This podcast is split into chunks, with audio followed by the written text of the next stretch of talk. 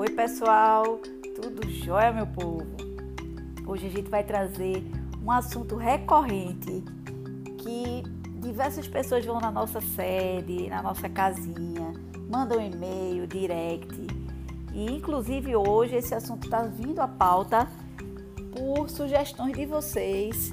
A gente recebeu quatro e-mails pedindo para falar sobre o mesmo assunto, então a gente está trazendo aqui hoje para vocês. E continue interagindo com a gente, com o nosso podcast. Está muito legal. Vocês estão mandando e-mails, sugestões de pauta, conversando com a gente. Muito show. E eu não pensei nunca que a gente conseguisse, que a gente fosse conseguir ter essa comunicação com vocês em mais um canal. Tá muito legal. Então continue mandando sugestões de pauta para a gente através do contato arroba vizinhosolidários.ong.br, também pelo nosso direct no Instagram, vizinhos.solidários e se quiser pelo nosso Twitter, vizinhos.solidários e também através do nosso WhatsApp, que é o 99327 0018. Vamos lá, meu povo? Então, o assunto de hoje é qual é o segredo dos vizinhos solidários? O que é que a gente faz para ganhar tantos seguidores, para as pessoas estarem com a gente na cabeça? O que é que a gente faz de diferente? Bom, vamos lá. Pessoal, é, é um conjunto, é um conjunto de, de elementos importantes para a gente conseguir estar tá na cabeça das pessoas, a gente estar tá em evidência. O primeiro deles é a gente entender que uma organização sem fins lucrativos também é uma empresa. Cuidar de pessoas também é um negócio, também é uma empresa, né? A gente cuida de pessoas. A única diferença é que a gente cuida de pessoas e não ganha nada por isso. Ao contrário, a gente paga para cuidar das pessoas. No mercado capitalista, as pessoas pagam para ser cuidadas. A gente não. A gente paga para cuidar das pessoas. E paga como? Através de doações, comprando alimentos, através de vocês. Então, primeira coisa, primeiro detalhe fundamental é olhe para a sua organização, olhe para o seu projeto como um negócio. Nunca perca o equilíbrio entre razão e emoção. Até hoje eu me emociono, saio na rua, distribuo é, marmitas, vou nas ações, volto chorando, volto emocionada, as pessoas me tocam, as histórias me tocam e a gente não pode perder esse, esse tino, esse lado nosso emocional. E eu cuido muito disso, sabe? Da gente se manter é, emocionalmente, se manter é, em ativa, sabe? Manter o coração blindado, porque a gente vê muita coisa revoltante, a gente vê muita desigualdade, a gente vê é, situações surreais e que às vezes endurecem nosso, os nossos corações. Mas a gente tenta blindar isso, se preservar e entender é, o outro lado da moeda, né? Que é o, é o próximo assunto, é o próximo ponto, é se colocar no lugar do outro. Primeiro, veja sua organização, seu projeto social como negócio. Segundo, se coloque no lugar do outro. E isso, quando eu falo no lugar do outro, é tanto da pessoa que mora nas palafitas ou nas ruas, quanto das pessoas que doam. Então, é, vamos se colocar no lugar do outro. É dessa maneira que a gente consegue trazer coisas novas. É dessa maneira que a gente consegue estar mais atuante, sentindo a dor do outro, tendo senso de urgência. São detalhes importantíssimos, pessoal. Senso de urgência. Se uma pessoa liga para mim e diz: Eduarda, a minha família está sem nada para comer, eu não tenho nada, eu preciso que você me ajude. Eu não posso dizer a ela: venha daqui a uma semana. Ora, eu preciso que você me ajude. Ele não está me pedindo dinheiro. Essa pessoa não está me pedindo nada mais que comida, que o básico de que dignidade. Outro ponto que eu gosto muito de trazer, o homem.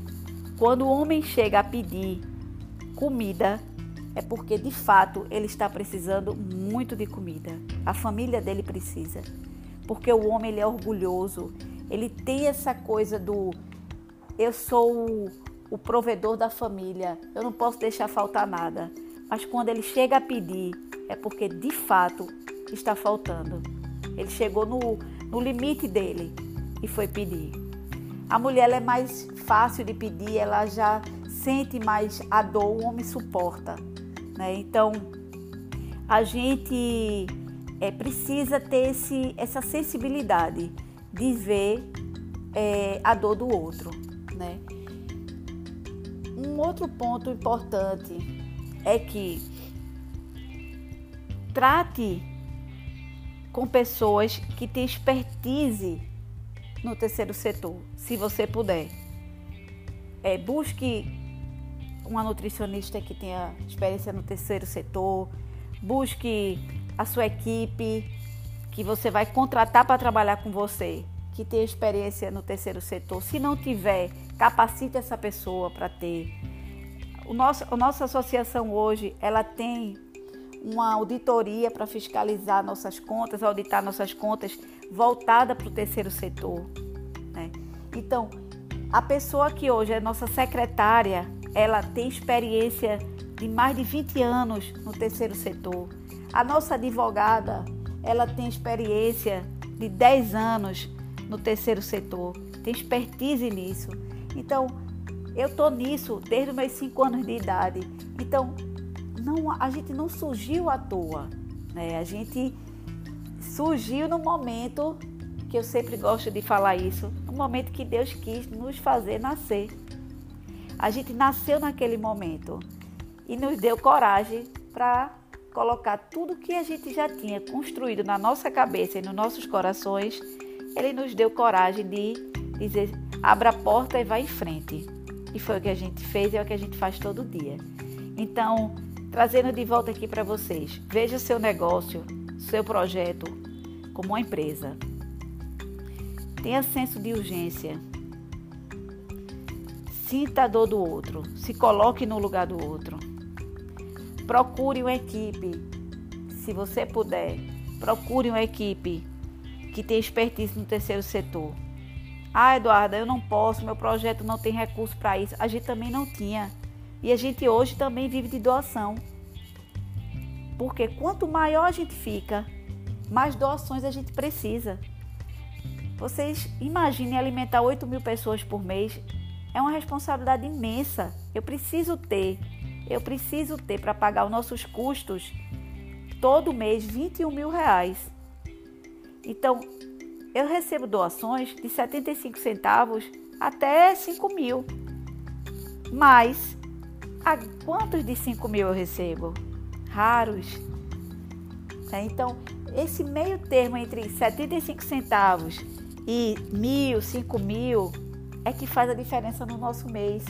Então, eu posso alimentar até 10 mil pessoas. Mais do que isso.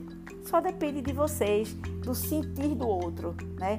Do sentir que, o, que aquele meu, meu irmão que, que mora na rua, que não tem teto, que não tem parede, precisa de mim, precisa dos meus 10 reais, dos meus 20 reais, e que isso não vai fazer diferença na minha vida. Então, pessoal, é isso. Nosso negócio, ele vive dessa maneira. E aí as ideias vão surgindo.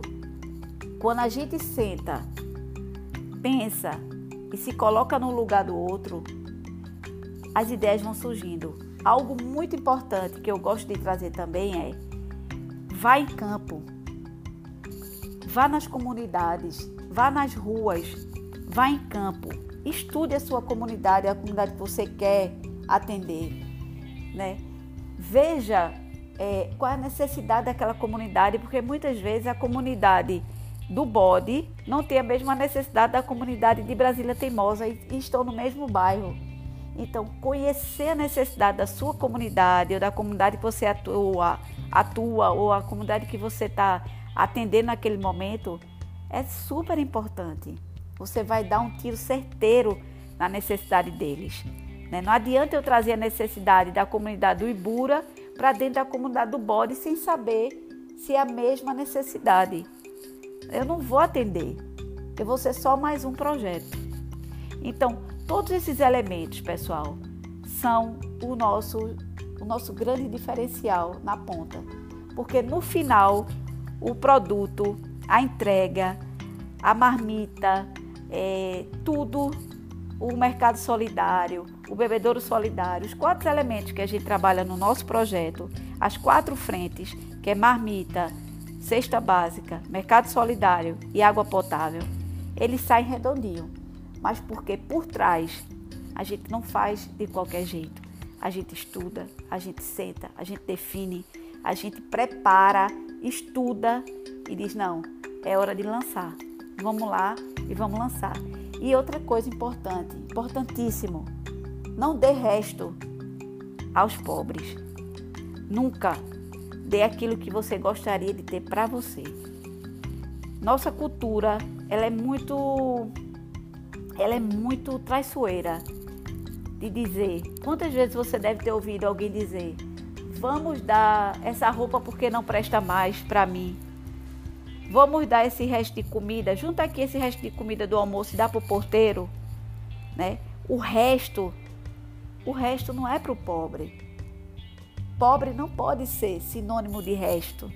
E é por isso que a gente tem essa cultura é, tão leonina, né? Tão egoísta.